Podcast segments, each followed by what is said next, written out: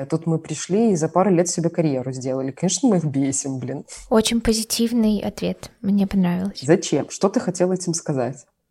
Это правда кому-то надо? Ой, не усложняйте.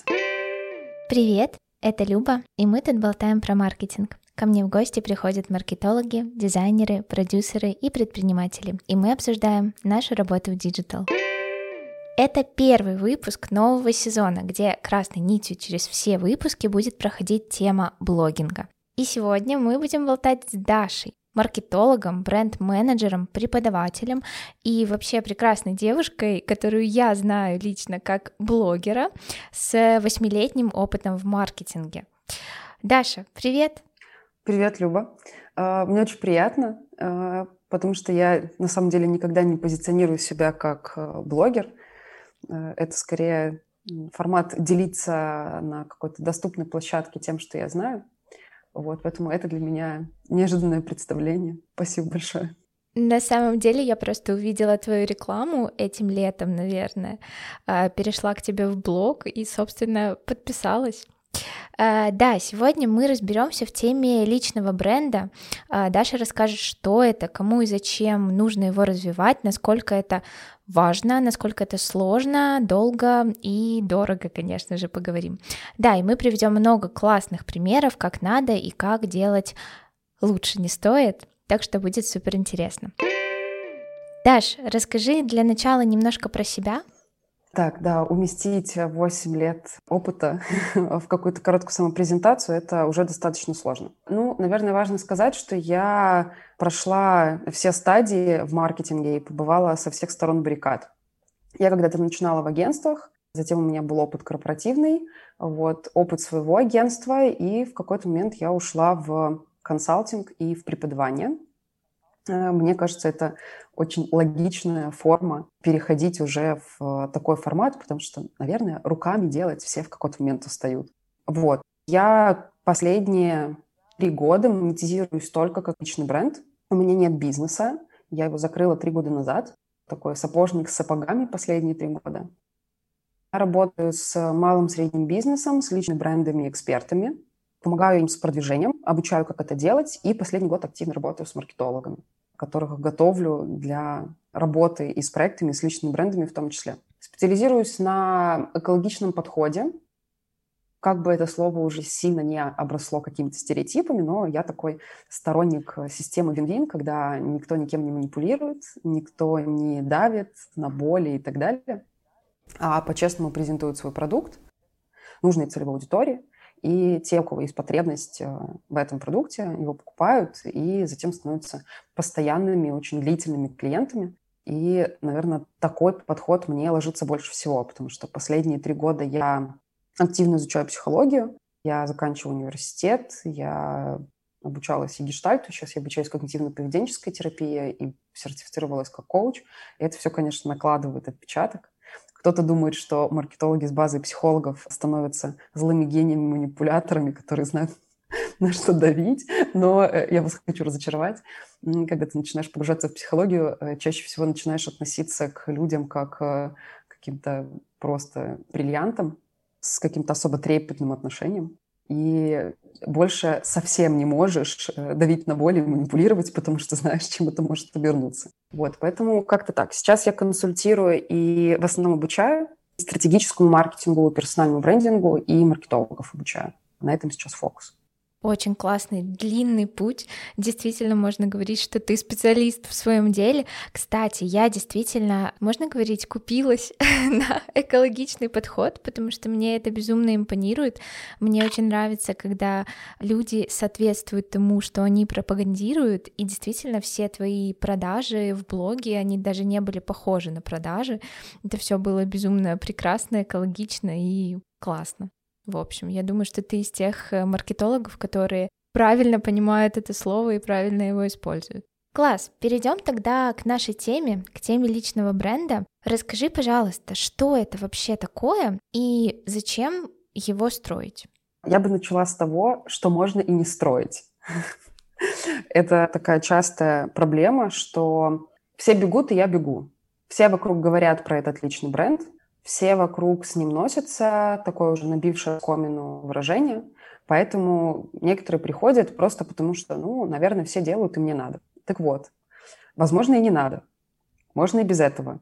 Здесь можно выдохнуть и кому-то принять решение, что пока вам это не подходит. Для меня личный бренд – это в первую очередь инструмент маркетинга, то есть это такая бизнес-категория, которая подразумевает формирование коммуникации в публичном поле, презентация эксперта, его скиллов и возможностей в публичном именно поле. Поле бывает разного масштаба. Это может быть э, очень узкая аудитория профессиональная, ну, либо формат Инстаграма, когда это уже больше аудитории. Вот, поэтому в первую очередь, э, мне кажется, личный бренд больше подходит категории для людей, которые продают свою экспертизу, либо продукт, либо услугу, да, то есть они что-то производят, либо это их интеллектуальный труд, либо это что-то, что они делают своими руками.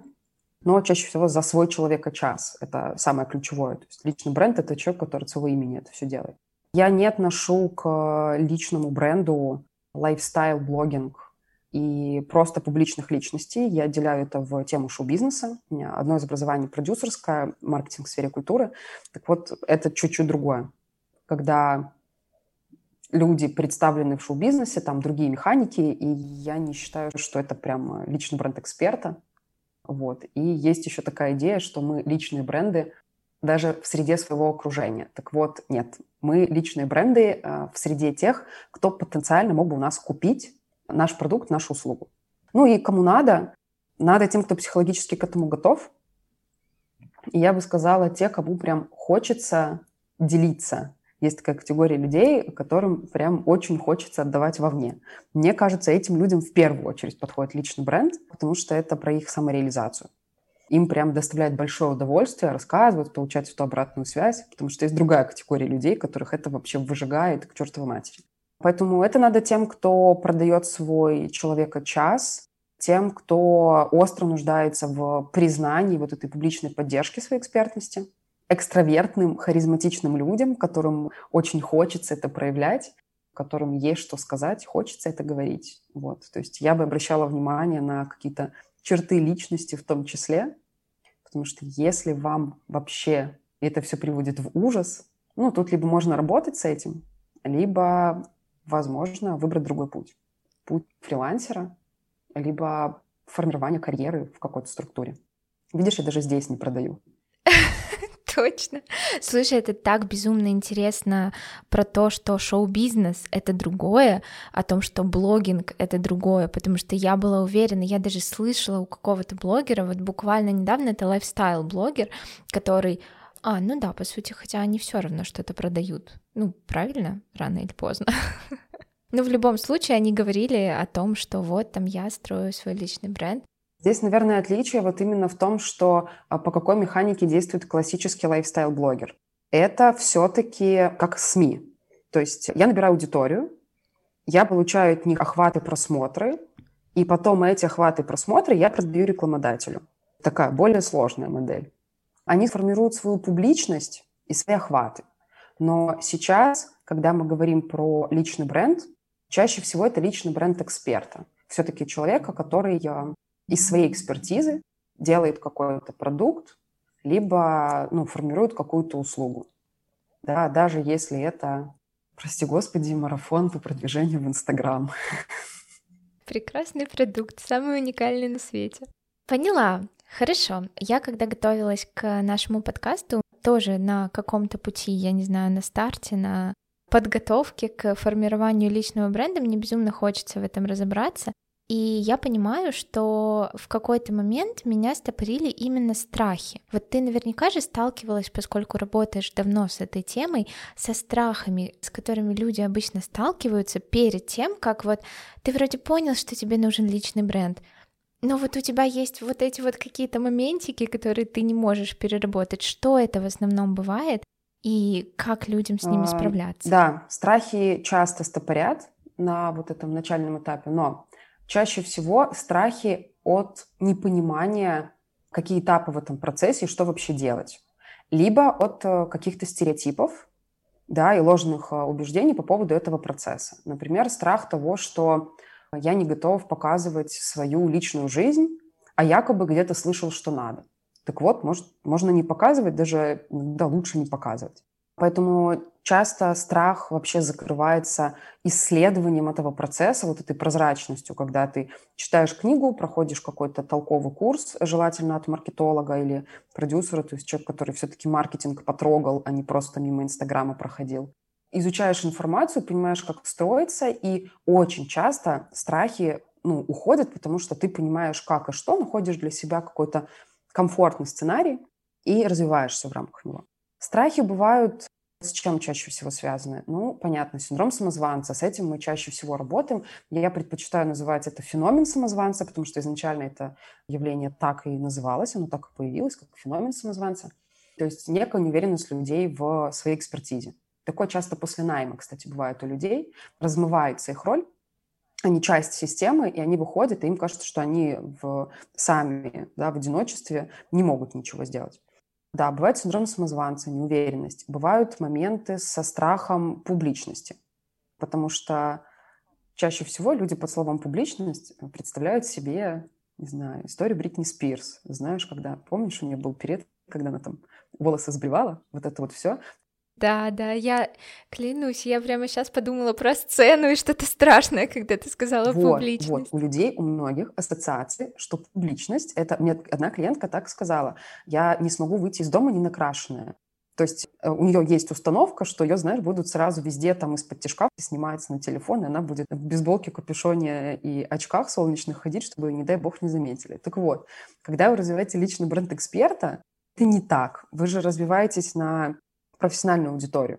То есть максимум, что с вами будет, э, какой был опыт у меня, когда вы приходите на какое-то профильное мероприятие, где ваша целевая аудитория, да, вот там вас могут узнавать, но вы как бы на работе. Вы пришли на профильное мероприятие. У меня за 8 лет было две ситуации, когда меня узнали в баре. Две ситуации. И они вот были за там, последние пару лет.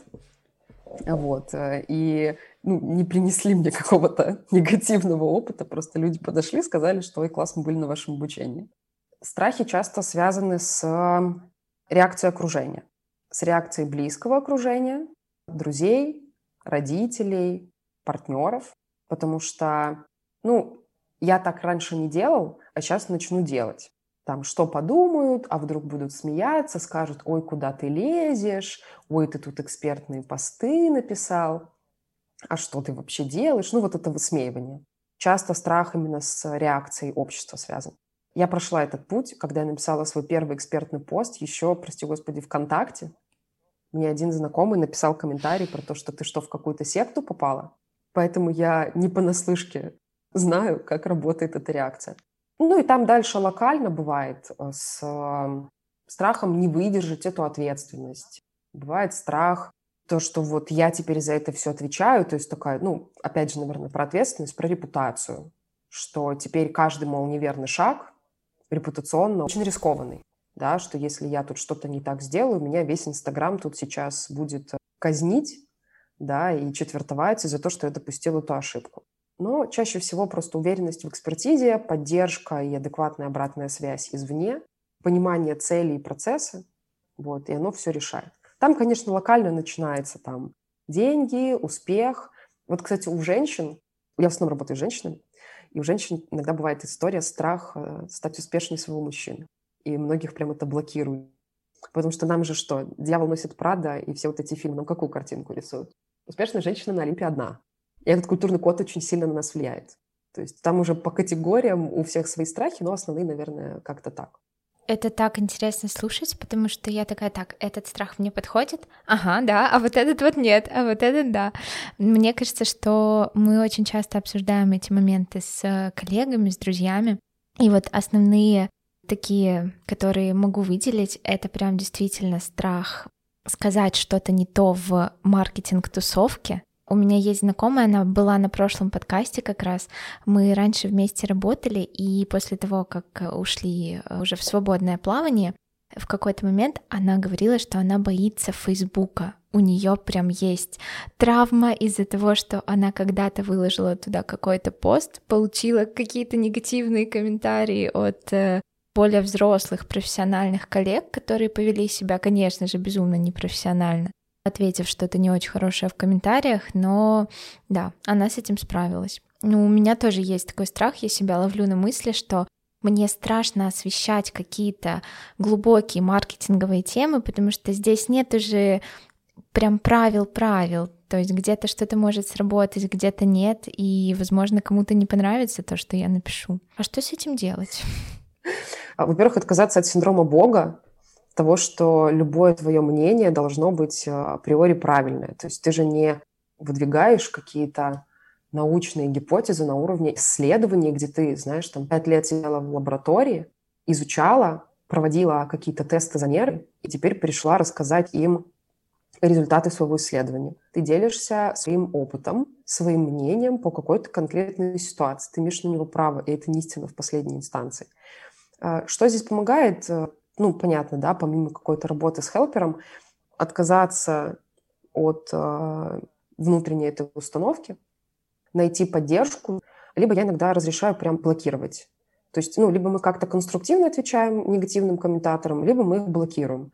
Потому что у меня когда-то на Фейсбуке была перепалка на старте своей карьеры с очень известным в сфере интернет-маркетинга человеком. Мне кажется, у нас одинаковый опыт. Я знаю, про кого ты говоришь. Причем, что я считаю, что он повел себя как малолетняя истеричка.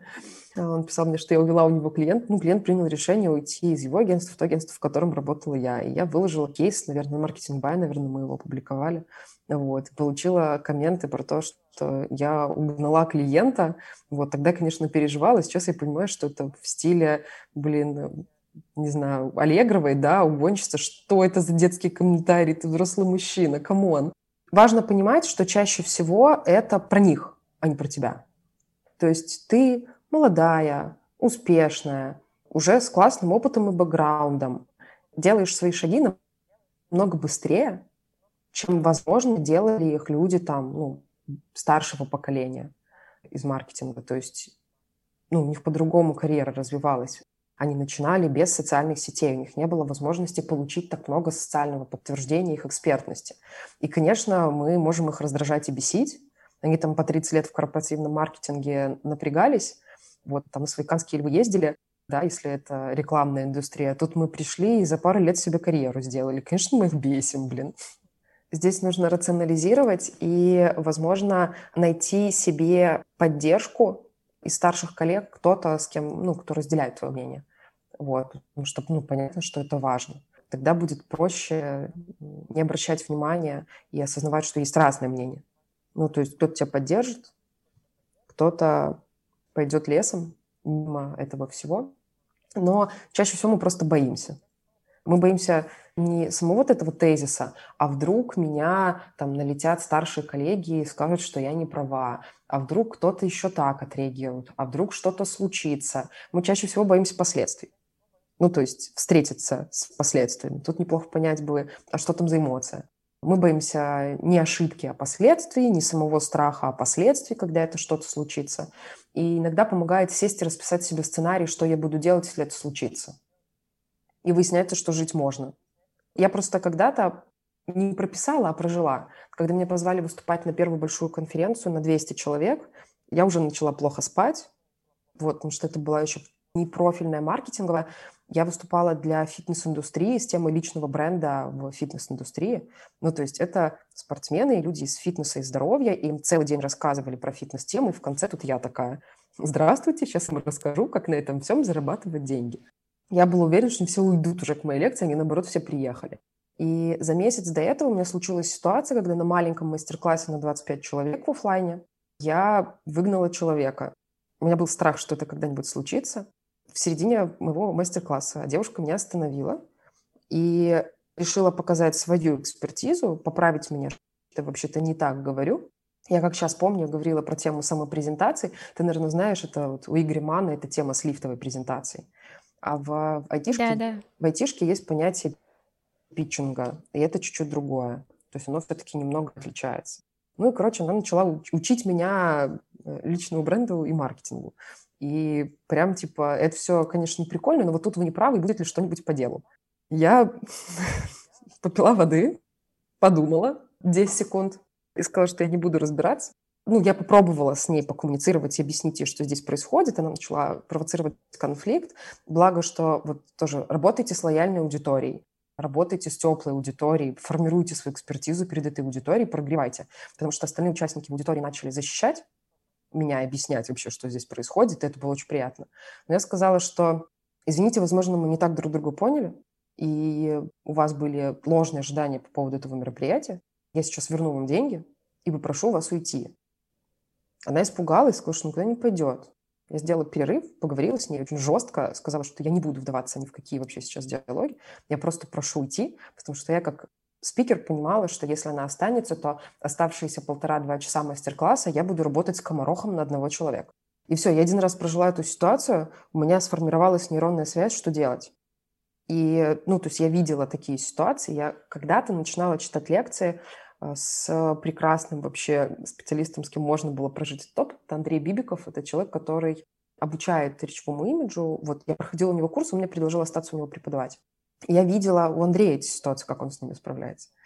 Когда он там... К нему часто приходят люди, которые самоутверждаются за счет его, типа, у вас S вот такая, не такая, как надо. Все, мы один раз это делаем, у нас формируется нейронная связь. Можно не ждать такого опыта, как у меня. Можно прописать себе представить, прожить и понять, что, ну окей, я знаю, что делать, если это будет. В первую очередь я бы спросила тебя, зачем тебе это? Потому что нам нужно этот цикл закрыть, точка А и точка Б, откуда мы стартуем и куда. Потому что это все наполняется уже. Ну, то есть мы не можем просто бежать куда-то. Это, знаешь, как на войне. Воинское искусство вообще отличная метафора для изучения темы стратегии когда мы просто идем в бой и как дураки машем этим оружием, непонятно вообще зачем, ну, какой смысл в этом всем? Лучше определить цель и, исходя из этого, уже действовать. Под э, цель формируется стратегия, потому что твоя цель может быть сформировать репутацию, а кому-то не нужна там публичность и имидж, кто-то не хочет там подписчиков, кому-то нужно денег заработать а кто-то, наоборот, хочет там признания, а кто-то масштабироваться в бизнес и уйти в коммерческий бренд из личного, потому что это влияет на те инструменты, которые мы будем использовать. Вот. Я бы спросила еще у тебя, какие есть категорические нет, ну, то есть какие границы, чем ты готова делиться и в каком формате. То есть э, кто-то не может писать текст. У меня был один клиент, который говорил мне, нет, я не буду вести Инстаграм, я не буду, я не могла понять, что там вообще не так. А потом выяснилось, что он очень неграмотно пишет, и у него огромный комплекс из-за этого, потому что он классный в профессии, в карьере, он предприниматель, он зарабатывает деньги, но он ужасно безграмотно пишет. Я сказала, господи, да мы сейчас решим эту проблему за минимальнейшую сумму. И это вовсе не проблема. Но зато он очень хорошо говорил. И мы решили остановиться на формате видео. Иногда кто-то вообще не хочет вести социальные сети, и мы больше ориентируемся на стратегию нетворкинга и пиара, да, то есть важно вычислить вот эти особенности, где ты там категорически нет, а где тебе больше нравится и где твои выгодные стороны. Там я собирала всю свою аудиторию, всю свою репутацию публичными выступлениями, потому что это удается мне лучше, чем, э, не знаю, трафик запускать.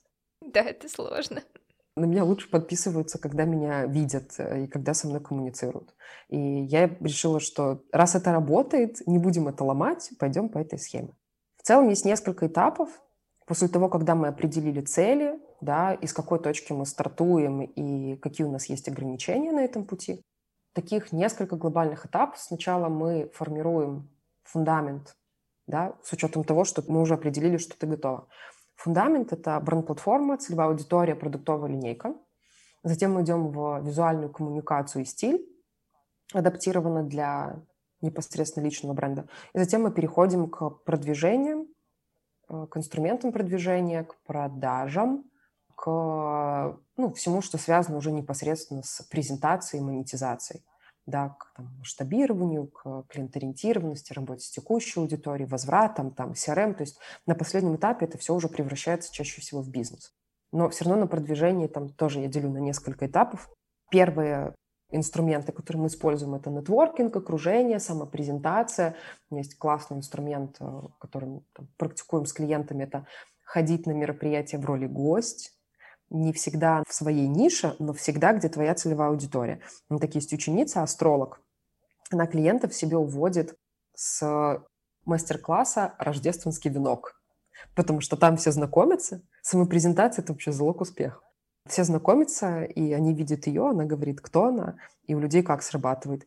А я всегда хотел, а вот ты живая, мы с тобой тут два часа эти венки крутили, класс, я хочу к тебе, запиши меня. Ну, люди не любят делать выбор, искать кого-то в Инстаграме, они вот познакомились, они пойдут. Поэтому, да, я бы начала с бренд-платформы, позиционирование, уникальность, преимущество. Я часто заменяю позиционирование в личном бренде специализация, словом. Вот. С кем ты хочешь работать относительно целевой аудитории.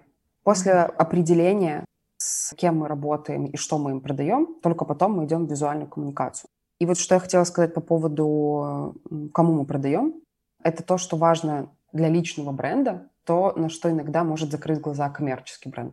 Мы выбираем аудиторию на стыке «я хочу» и «меня хотят». Залог вообще успеха, невыгорания, комфорта. Да, я считаю, что в личном бренде помимо эффективности мы должны говорить о комфорте, потому что все равно мы задействуем свои какие-то внутренние ресурсы. Вот.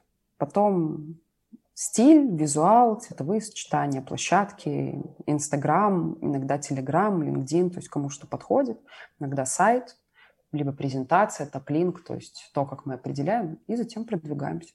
Вот. Чаще всего это можно сделать месяца за три. Мой следующий вопрос как раз касался тайминга, потому что звучит как очень долгий путь. На самом деле здесь вопрос дисциплины.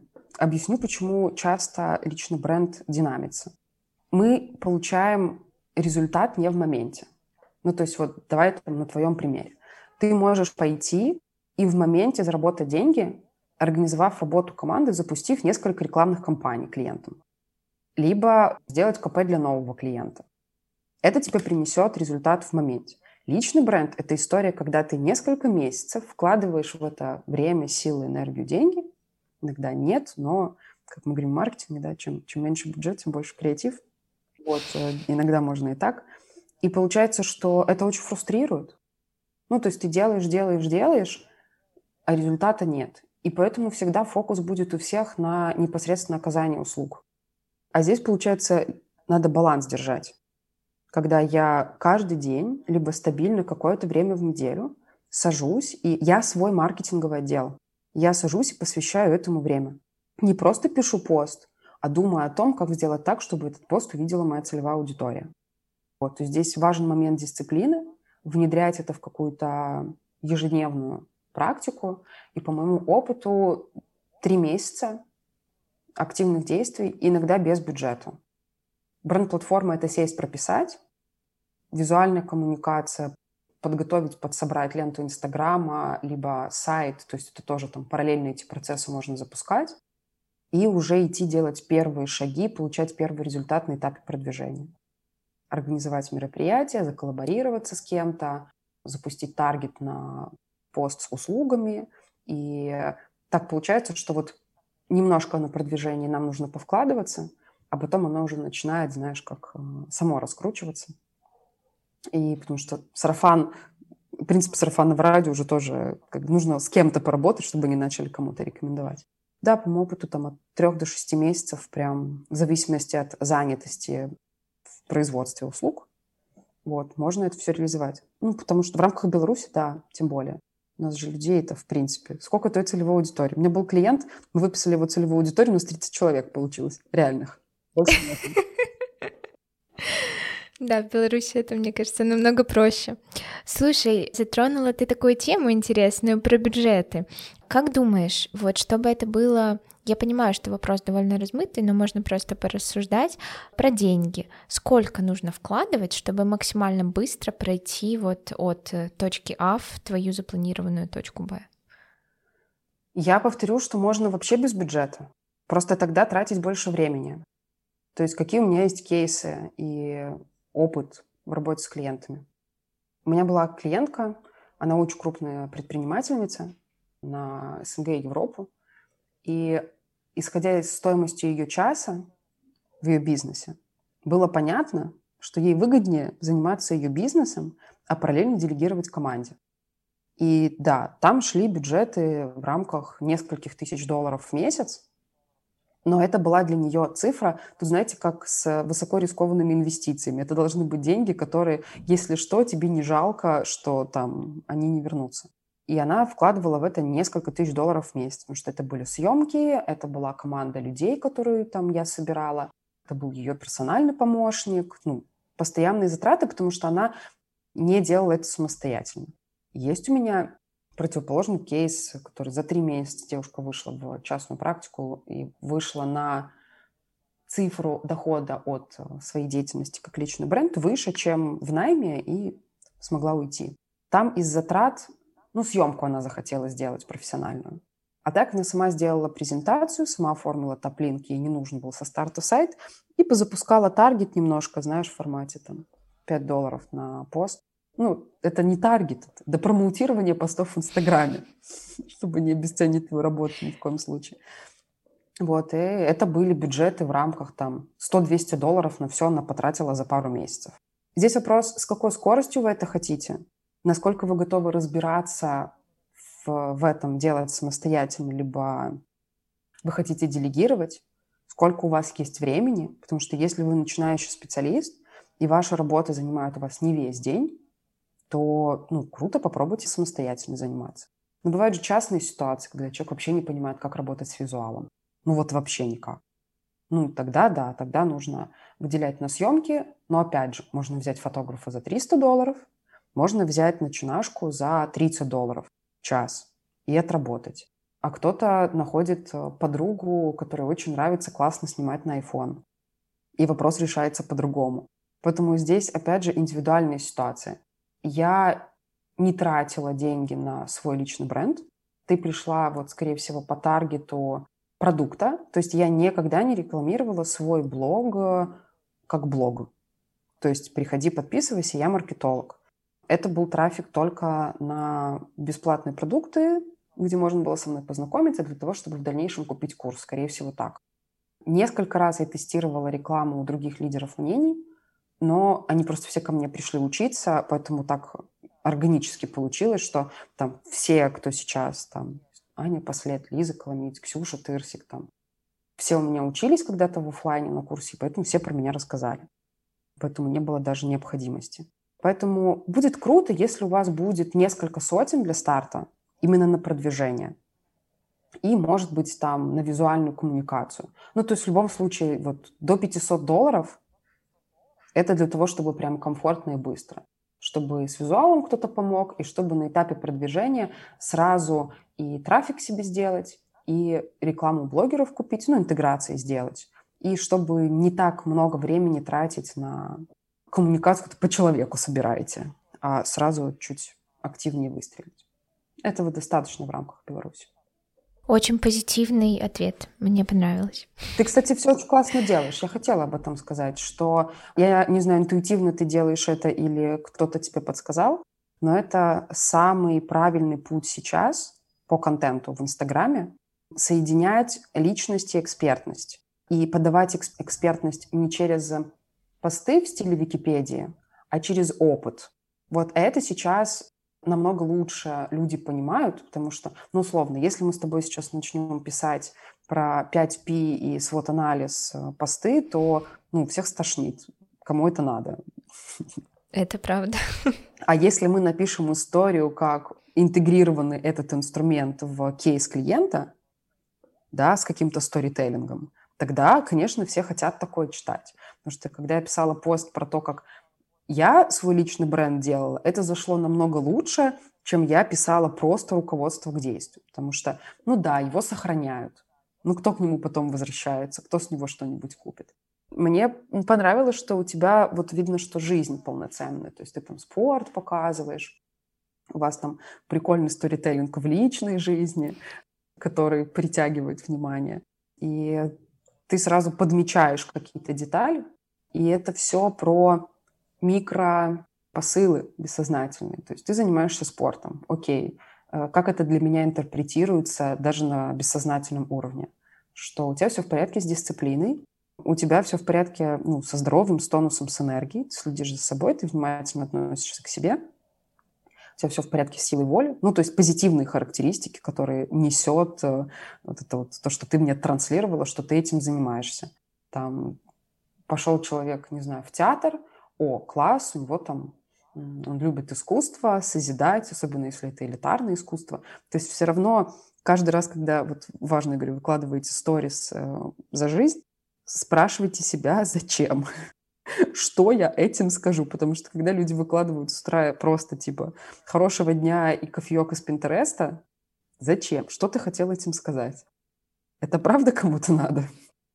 Вот. А у тебя прям, ну, за этим интересно наблюдать, что ты показываешь э, форму, а не суть. То есть ты не показываешь там, э, по крайней мере, я не видела, вот личный кабинет каждый день, смотрите, у нас тут цифры, показатели по таргету.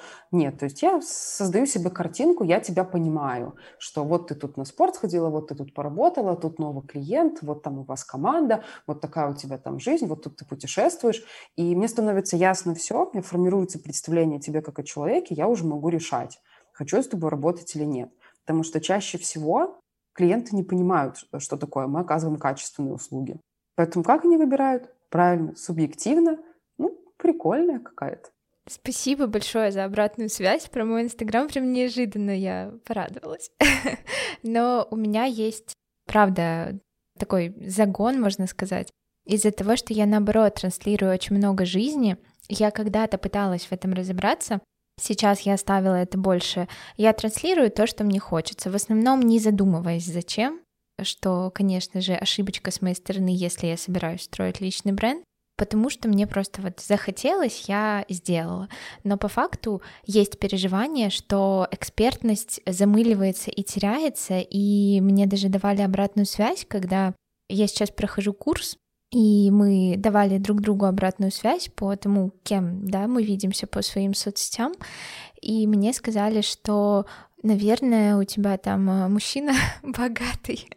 Ты же целый день э, да, на спорте, у косметолога, еще где-то. Ну, то есть, да, есть такие моменты, что это действительно, мне кажется, должна быть суперсистема когда ты понимаешь, что тебе транслировать, и действительно ты задумываешься, зачем ты публикуешь эту сторис, возможно, тебе надо что-то другое здесь написать, потому что может сложиться не совсем правильное впечатление, и если ты уже решаешься строить личный бренд, это не может быть полноценно про публикую прям что хочу. Наверное. Вот мне кажется, что так. Ты знаешь, я думаю, что чаще всего можно публиковать все, что хочется. Вопрос, как это подать. Да, то есть информацию о том, что ты пошла в салон красоты, можно подать как условный эскортный контент, а можно подать это как, слушайте, я там хочу, чтобы мое тело было в условном балансе, да, смотрите, у меня есть про работу, а есть про жизнь, я позаботилась о себе, то есть, ну, развить тему там отдыха, энергии, уровня энергии, да, там баланса. Тут скорее какими выводами это сопровождать, каким текстом это сопровождать, как отрефлексировать, а не просто тут смотрите. Хотя есть подходы, когда ты можешь шутить про то, что я там вообще-то работаю, но тут перед вами буду делать картинку, как будто не работаю, и обшучивать это все. Здесь есть такие инструменты, что если ты хочешь подавать больше экспертизы, но вот в своем аккаунте тебе нравится подавать личность, я бы тебе порекомендовала завести отдельный аккаунт агентства экспертный и туда уже выгружать конкретику. Кейсы, цифры, показатели, отзывы, ну, плюс там вашу команду и что-то такое. И показывать, что вот смотрите. И периодически светить а тебе у себя в аккаунте оставить просто форму. Вот я на работе, вот я на встрече, да, то есть не сильно добавлять. А эту свою часть реализовать и раскрыть в блоге уже непосредственно бизнеса своего. Потому что вот за кем ты следишь в Инстаграме из СНГ, из крупных женщин-предпринимательниц? Мне очень нравится Саша Жаркова, Алина Чичина, вот девчонки Setters. Про них и думала. Хорошо, твой ответ попал в ожидания мои.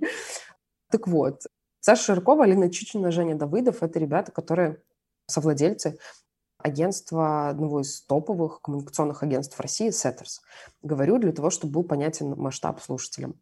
Э, ребята за несколько лет вышли в топ-5, уже, наверное, сейчас, агентств в России коммуникационных, начиная с SMM.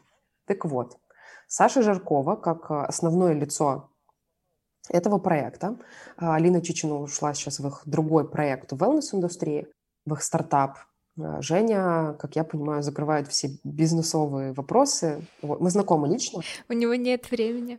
О, интересно. Я привозила их в Минск. Господи, в 18-19 я была на этом мероприятии. Это было мероприятие, где они втроем приезжали. Вот это прям была редкость Корпус. тогда даже. Да, класс. Да, э, я сделала это мероприятие за месяц. Это был мой первый крупный ивент. Спасибо, Даша. Это было слабоумие и отвага. Вот. И по поводу ребят. Саша — лицо проекта. Они начинали изначально SMM. У Саши нет ни одного поста про SMM ни одного экспертного поста, где она бы рассказывала и подтверждала напрямую свою экспертизу. Она подтверждает другим уровнем и статусом компаний, с которыми они работают, показывая, а вот встречи, движухи туда-сюда, то есть у всех э, есть понимание, что Саша перемещается по миру и Москве, в частности, со скоростью света, и у нее какое-то супер крутое окружение, да, то есть по всем этим моментам мы складываем себе какое-то репутационное понимание всего происходящего. Было много выступлений, где она показывала, что она по ним ездит. Она показывает свою жизнь, работу и репостит что-то из аккаунтов их э, проектов. Все. У нее не было ни одного прямого эфира экспертного. Ни у нее, ни у Алины, ни у Жени. Женя иногда на Фейсбуке пишет классные посты на тему бизнеса, делится. Вот. Алина у них как арт-директор была. Она закрывала это все эстетической своей составляющей. То есть э, мы понимаем, что она арт-директор, мы смотрим ее аккаунт, ее сторис, понимаем, что все безумно эстетично, красиво и продумано. Тем самым мы делаем вывод, что она в этом эксперт. Все по косвенным показателям. Сюда же можно, не знаю, в защиту этого какую-нибудь там Настю Миронову, Лера Бородина. Вот, отличный пример. Украинская предпринимательница, серийный предприниматель, у него уже там порядка 10 проектов, уже бьюти и не только – ну, она сейчас два потока курса продала на тему маркетинга. Мне очень приятно, слушала бесплатные вебинары, потому что мы в одном подходе работаем. И у меня были ученики, которые ходили, и к ней в том числе говорят, что типа, структура очень схожа. Это, конечно, приятно. Но она же не показывает, ну, то есть она тоже показывает, вот у нас переговоры, а вот мы сходили туда, а вот мои подружки, а вот мои увлечения, а вот мой косметоз, а вот я поела. Там нет постов в стиле бизнес, бизнес, бизнес. Мы такие умные, сейчас как в университете прочитаем лекцию. Поэтому делайте выводы и посмотрите, на какие аккаунты подписаны вы, за кем нравится наблюдать вам. Теми, кто рефлексирует и чем-то делится уже, ну, как инсайтами в рамках своей экспертизы, либо тех, кто вас поучает. Мне кажется, нас всех уже так достала эта а, манера «я вас сейчас научу, садитесь», а еще учитывая, как клиенты субъективно принимают решение о том, чтобы с вами работать, у меня была клиентка, которая пришла ко мне после какого-то поста с упоминанием об астрологии. Как? Ну, я... Вы позитивно относитесь к астрологии. Я увлекаюсь ей, причем что она не астролог. Почувствовала что-то родное. Все. Это мои любимые ситуации, когда с одним клиентом ты знакомишься просто в тренажерном зале, просто потому что вот у вас есть общее увлечение, и, пожалуйста, да, какой-то коннект находится. Понимаете, люди коннектятся на основании ценностей. То есть, когда мы говорим про личный бренд, это не B2B, B2C, это human to human. И мы же как коннектимся? На каких-то общих принципах, общих взглядах. То есть, скорее всего, если ты, не знаю, там, занимаешься спортом, ухаживаешь за собой и так далее, клиент ведет какой-то противоположный образ жизни, да, пытаюсь представить, не знаю, там, тусовки, наркотики, вот это вот все, либо там полное наплевательство на эти категории, то ну, вы даже разговаривать будете о работе по-разному. Вы будете делать акценты на разные вещи. Если там для тебя важен баланс и какие-то аспекты осознанности, и ты не позволяешь требовать от тебя ответа в 2 часа ночи, потому что ты отдыхаешь, это твое время, и не позволяешь, не знаю, там, с собой разговаривать на «ты» или хамски к тебе обращаться. А для клиента это привычная манера общения. То, скорее всего, ваши отношения не продлятся долго, потому что на стадии картины мира вы разошлись. Вот в чем фишка транслировать жизнь. В том, что люди все равно зарубить себе на носу. Чаще всего люди вообще не понимают, как оценить, по каким критериям качество вашей работы. То есть мы поэтому и покупаем услуги у других людей, потому что мы сами это сделать не можем. Когда я иду к юристу, выбираю юриста, я вообще не в зуб ногой, как оценить его экспертность. Ну как? Я буду выбирать по soft skills. Как он разговаривает, комфортно ли мне его слушать голос, могу ли я положиться на него, да, то есть совсем другие моменты. Я врачей выбираю по фотографии. Массажистов, как мы выбираем. Это человек, который будет прикасаться к моему телу. Мне нужно, чтобы этот человек был красивый, ну, приятный, то есть не красивый в формате там мисс мира, а чтобы он был мне визуально приятен, что кому будет прикасаться. Поэтому и работает. Люди, которые тебе говорят по-другому, ну, какие цели, задачи, смотря, если ты хочешь сформировать какой-то суперэкспертный образ, то можно чуть-чуть добавить, но скорее, знаешь, вот по форме, то есть в стиле Бородино. Здорово получается вот этот условно блогерский контент. Ну, то есть он не блогерский, это такой бизнес-лайфстайл, я бы сказала. Вот как у Жаркова и там Бородино и так далее. И если оно работает, если оно приводит тебе клиентов, не надо это ломать. Пусть работает. Оставляю. Хочу поговорить про точку Б. Буквально немножечко, чтобы было понимание, вот как определить, что ты уже классный. Или, может быть, твоя точка Б была в другом. То есть вот ты говоришь, например, да, примерно 3-6 месяцев до той точки, которую ты определил заранее, то есть это твоя цель какая-то, или как вообще себе эту точку Б придумать? Тут чаще всего приходится заниматься вот этим коучингом, когда, например, человек говорит, я хочу стать публичным. Я говорю, окей, как ты это поймешь? По каким критериям ты сам для себя поймешь, что ты публичный? Здесь лучше всего на старте вместе с целью подбирать вот эти KPI, ну, критерии, по которым человек поймет, показатели эффективности, которые он для себя сам устанавливает, чтобы убедиться, что путь верный. И я советую формировать какие-то промежуточные чекпоинты, потому что если там, если я поставил цель, и я ее достигну через два года, то за два года лошадь сдохнет перед тем, как туда прийти. Но если говорить так вот из экспертной позиции, да, не спрашивая человека, то я бы сказала, что, ну, во-первых, это финансовая составляющая, да, по которой мы оцениваем. Это приток новых клиентов, продажи этим клиентам, да, то есть две категории. Э, не только лиды, но и непосредственные конверсии в клиента, потому что личный бренд положительно влияет на показатель конверсии в клиента из лида. Я бы советовала обращать внимание на то, сколько пришло клиентов, пришли ли они из новых инструментов продвижения. То есть раньше вас только по сарафану рекомендовали, вы начали применять пиар, как понять, что он работает. К вам начали приходить клиенты из других категорий, из других мест, из других тусовок. И я бы еще определила как некий показатель эффективности входящие приглашения на выступления и публикации. То есть, мне кажется, это хороший показатель, когда ты становишься заметным для профессиональной комьюнити, когда ты становишься заметным для каких-то организаторов конференций.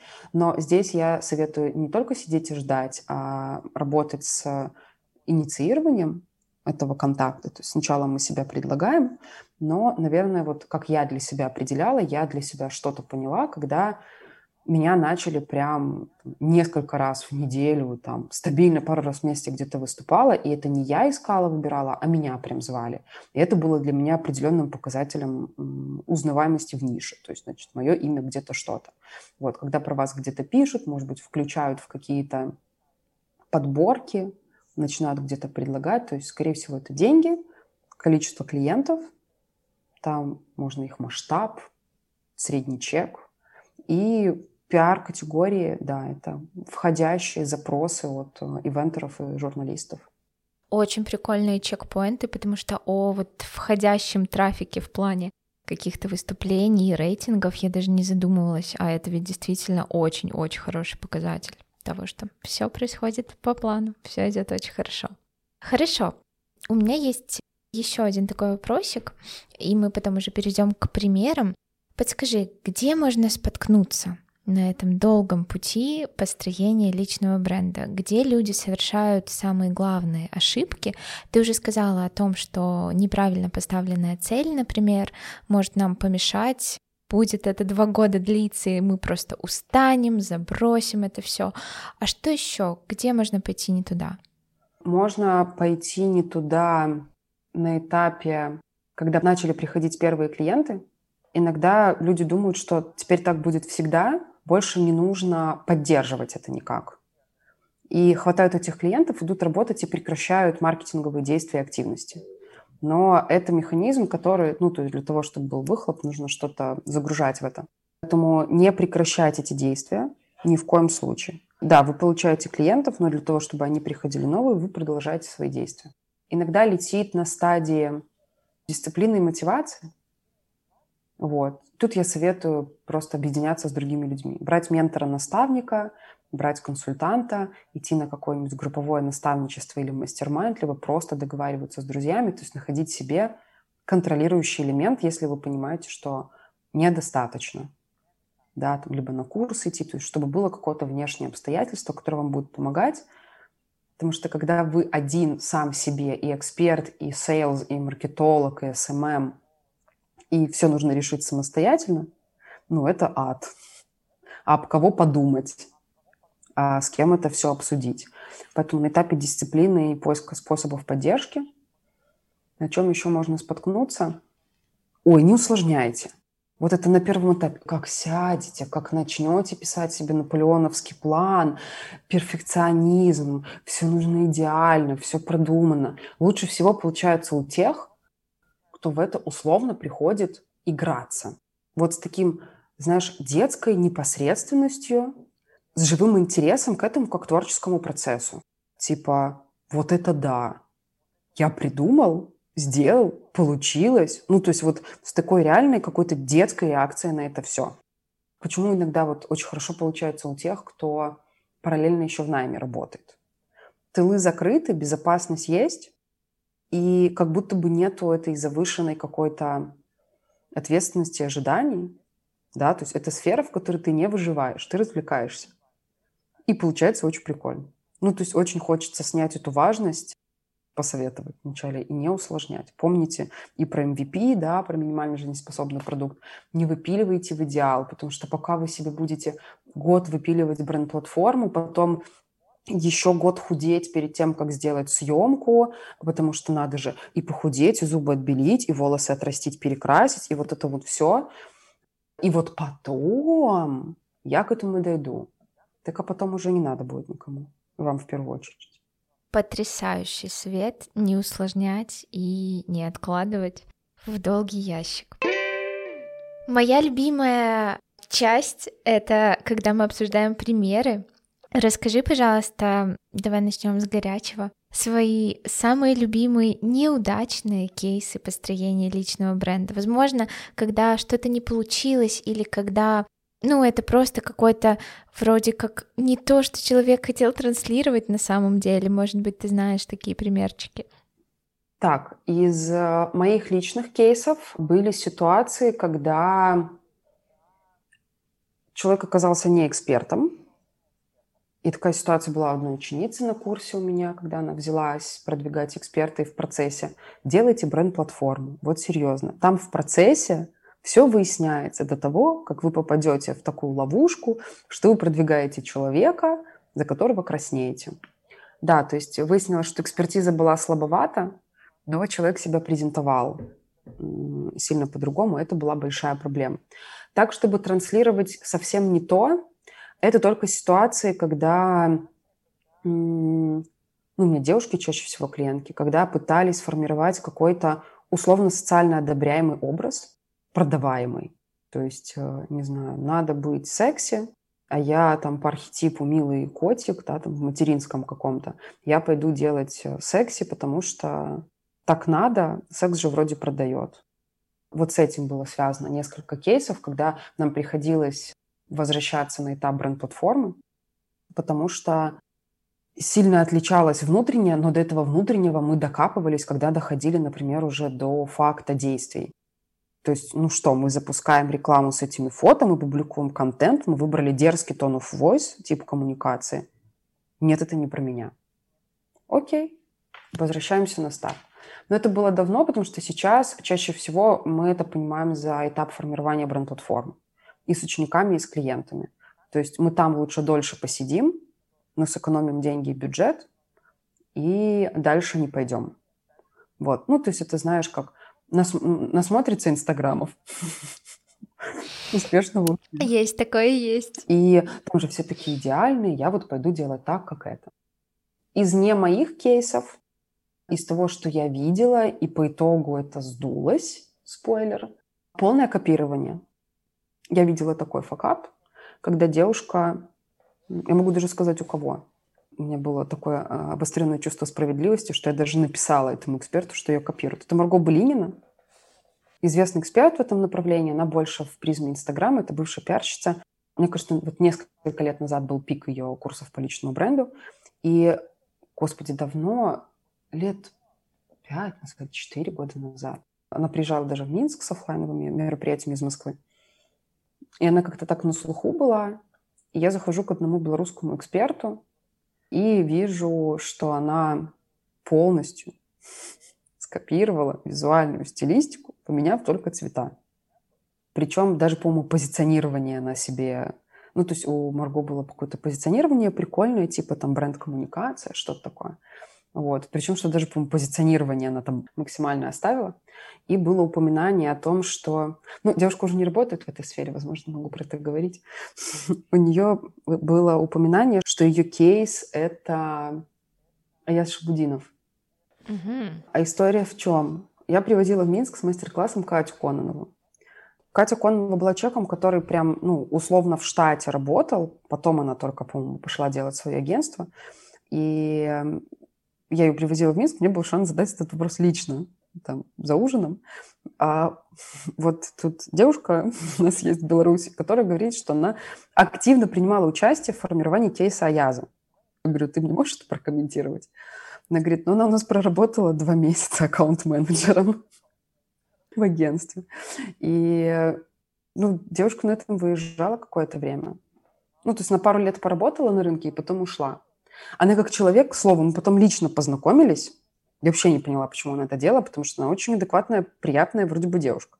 То есть, может быть, ее так э, самозванец э, увлек, что она решила это сделать, но по итогу я всегда говорю, что здесь внутренне люди не выдерживают этого. Потому что нужно всегда удерживать этот образ, этот какой-то левый имидж. Ну, то есть все равно это там ты прячешься, скрываешь, ты понимаешь, что ты там украл. Вот. И да, я видела такие кейсы, когда прям под копирку, come on, люди, Инстаграм вещь такая, что это вот хуже, чем маленькая деревня. Поверьте, все всем все скинут. Никогда не слизывайте, не повторяйте. Пусть у вас лучше будет не так красиво, не так классно, не так ярко, но зато ваше.